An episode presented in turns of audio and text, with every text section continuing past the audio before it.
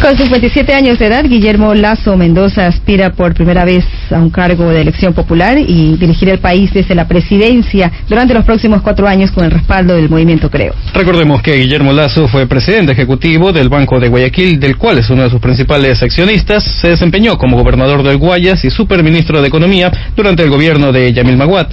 También fue asesor económico y embajador itinerante en el gobierno de Lucio Gutiérrez. Guillermo Lazo es nuestro entrevistado en este día con la intención de que Radio sus oyentes se acerquen a las propuestas que tiene el candidato, señor Lazo. Muy buenos días, bienvenido. Buenos días. Un placer estar aquí y a las órdenes. Señor Lazo, usted colaboró con dos gobiernos que a la postra fueron destituidos en medio de cuestionamientos del descontento popular. Esto ha sido eh, utilizado también por sus adversarios para tratar de afectar su candidatura. Finalmente, eh, ¿cómo ha recibido esto y si ha llegado a, a, restarle un poco de credibilidad frente a los ciudadanos? Bueno, eso es normal. Sabía yo que desde el momento en que tomé la decisión de participar en esta campaña electoral, eso eh, eh, sería o formaría parte del debate. Por eso en septiembre del 2011 yo presenté un libro, Cartas a mis hijos, donde cuento mi vida y cuento en detalle esto. Sí, trabajé en el gobierno de Maguat, fui gobernador de la provincia del Guayas desde el 10 de agosto de 1998 hasta el 17 de agosto de 1999. Digo las fechas solo para recordar que el feriado bancario fue en marzo de 1999, decisión con la que no tuve nada que ver porque un gobernador no forma parte del frente económico y el presidente de la República no le anda consultando a sus gobernadores si debe o no debe de tomar una decisión. El 17 de agosto asumí el cargo de ministro de Economía, el 25 de septiembre, 37 días después renuncié. ¿Por qué? Precisamente por discrepancias con el presidente de la República. No compartía sus puntos de vista en materia económica, él no compartía los míos y como es lógico me retiré. Luego usted ha contado que trabajé en el gobierno de Lucio Gutiérrez. Yo quiero decir que no tuve ningún cargo público. Lo que tuve fue un título de embajador itinerante y como tal lo asistí al presidente de la República en su visita oficial al gobierno de los Estados Unidos, al presidente de los Estados Unidos. Y hay algo que no ha contado usted en mis antecedentes es que fui presidente de la Fundación Terminal Terrestre de Guayaquil por encargo del alcalde Nebot. En enero del 2002 me hice cargo de esa posilga eh, moral y física, como la llamó el alcalde al terminal terrestre de Guayaquil, y comenzamos un proceso de remodelación que permitió convertirlo en el más moderno y más grande de América Latina. Me retiré luego de la inauguración ya por el año 2008, seis años más tarde, luego de seis años duros de trabajo. Yo no me arrepiento de nada de lo que haya hecho en mi vida, mi pasado forma parte de mi experiencia y me gusta hablar de mi pasado para dejar perfectamente claro lo que yo haya hecho. Lo que no yo no puedo aceptar es que se me eh, se me endilguen a mí responsabilidades de terceros. Usted se refiere también a lo del feriado bancario que ha sido utilizado últimamente en eh, algunos spots que nos están relacionando con esto. Así es, esa es una campaña sucia. Y yo quiero recordar para que vean ustedes el doble discurso del candidato Correa. En el año 2006, el candidato Correa, recuerdo, 2006, el feriado bancario fue en 1999. En el 2006 fue por dos ocasiones a mi casa. La primera acompañada de Vinicio Alvarado y Fausto Ortiz y la segunda fue solo. ¿Quién pidió las reuniones? Él. Me mandó a pedir las reuniones a través de Vinicio Alvarado y de mi hermano Carlos, un hermano mayor mío. Fue a mi casa, ahí no tuvo cuestionamientos de que yo haya sido gobernador del Guayas en el gobierno de Maguata, ahí entró a mi casa y me dijo, conozco que tú eres una persona muy seria, muy honesta, un banquero muy serio. Y tuvimos una conversación sobre política, sobre la vida, compartimos eh, el palmarés, la memoria del colegio San José Lasalle, él creía que yo había estudiado en el Cristóbal Colón y le enseñé y le dije, yo estoy en esta página y tú estás en esta página, él es menor que yo. Y luego ahora utiliza esto como una campaña sucia.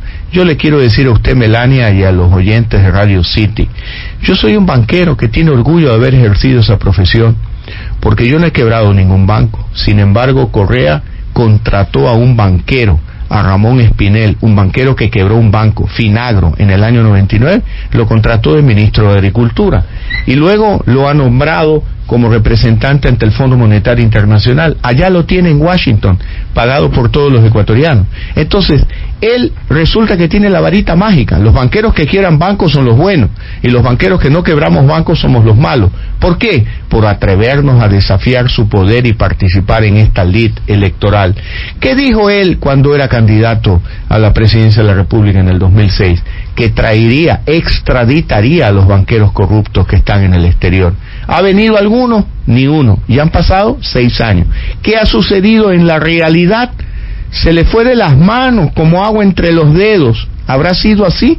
¿O él permitió que su primo, el banquero de la Revolución Ciudadana, el que le regaló 800 mil dólares a Gastón Dusac para que se dé un gran vivir, un buen vivir, ese sí ya está en Miami, engrosando la lista de los banqueros que han huido del Ecuador sobre su labor en la banca, usted eh, en este instante y justamente para presentar su, su candidatura dejó la presidencia del Banco de Guayaquil, pero usted sigue siendo un accionista. Así es. ¿Cómo disipar eh, dudas de, ciudadanos eh, que puedan pensar que de llegar a la presidencia podría haber algún conflicto de intereses? A esos ciudadanos yo les digo con toda sinceridad y a usted, Melania, que puedan tener dudas, que tengan dudas, pero yo soy una persona honesta y yo no busco la política para enriquecerme, pues, en lo absoluto.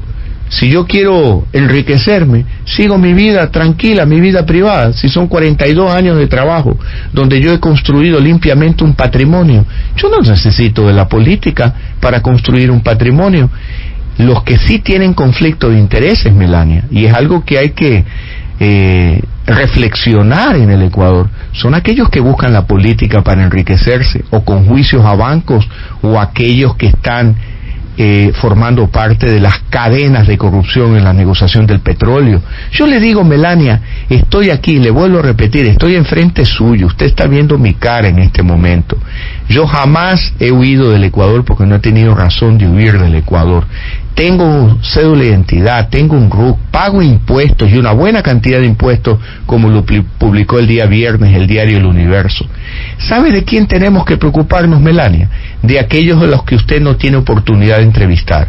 ¿Por qué? Porque viven en Miami, porque forman parte de las cadenas de corrupción en la negociación del petróleo ecuatoriano, porque no pagan impuestos y porque jamás le pondrían cara a usted ni a ningún ecuatoriano para someterse a todas las preguntas que le quiera hacer un periodista o que le quieran hacer los ecuatorianos.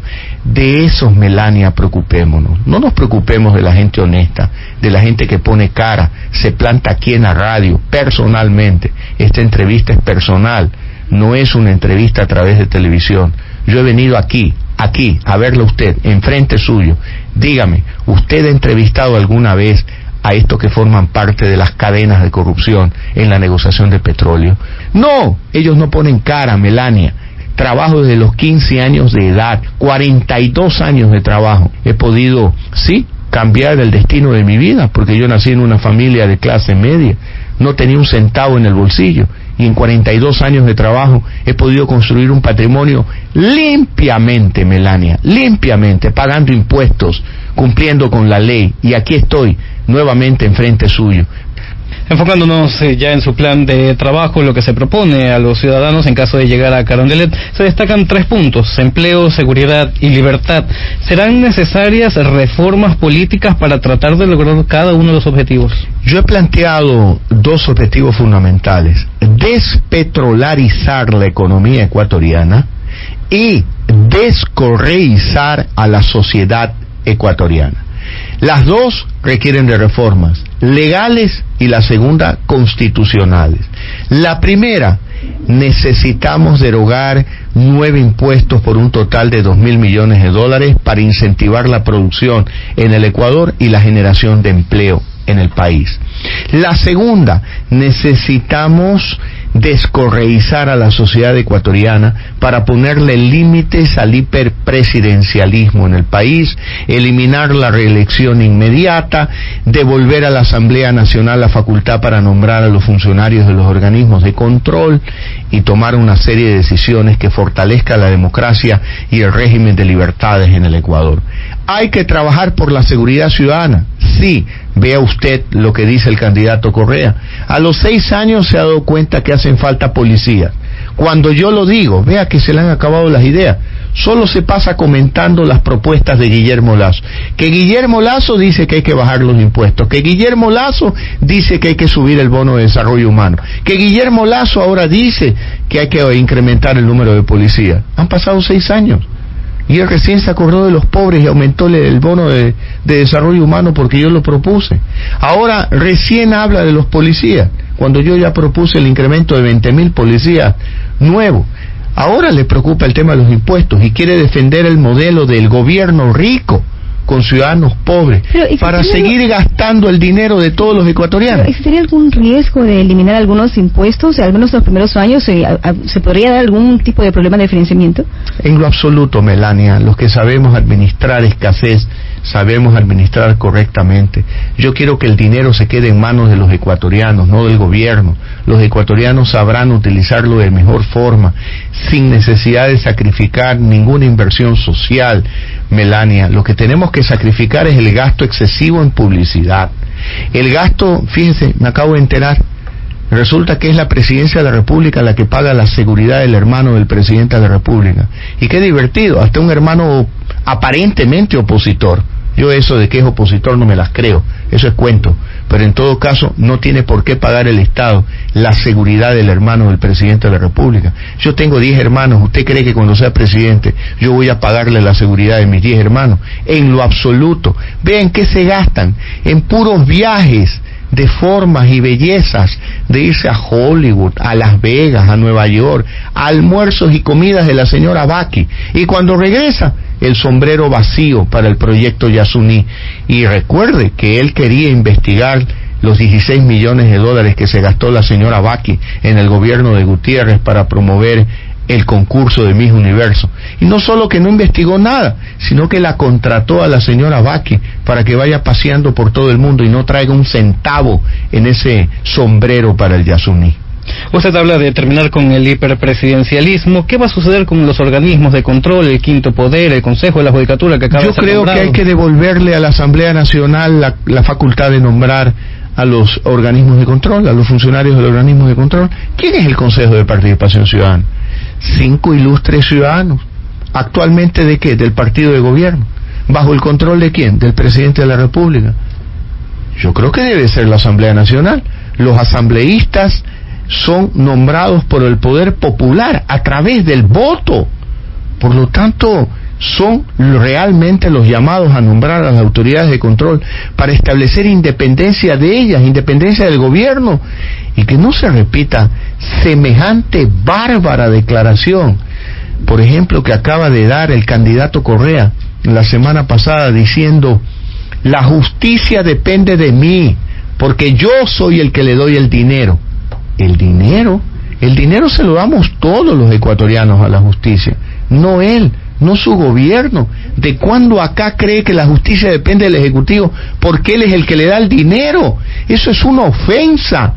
Yo le digo al presidente de la Corte Nacional de Justicia que con dignidad levante su voz y diga, no, señor presidente, yo soy el presidente del Poder Judicial, este poder es un poder independiente y ese dinero es el dinero de todos los ecuatorianos que por obligación constitucional y legal usted me lo tiene que entregar a mí, pero no porque yo dependa de usted. Pero vea usted, un dócil presidente de la Corte Nacional de Justicia, mudito ahí, mudito, no dice nada. Eso no es democracia. Debemos devolverle la democracia al Ecuador. Muchas gracias, señor. Gracias, Melania. Muchas gracias a usted también y a todos los radio escuchas de Radio City. Un abrazo para ustedes.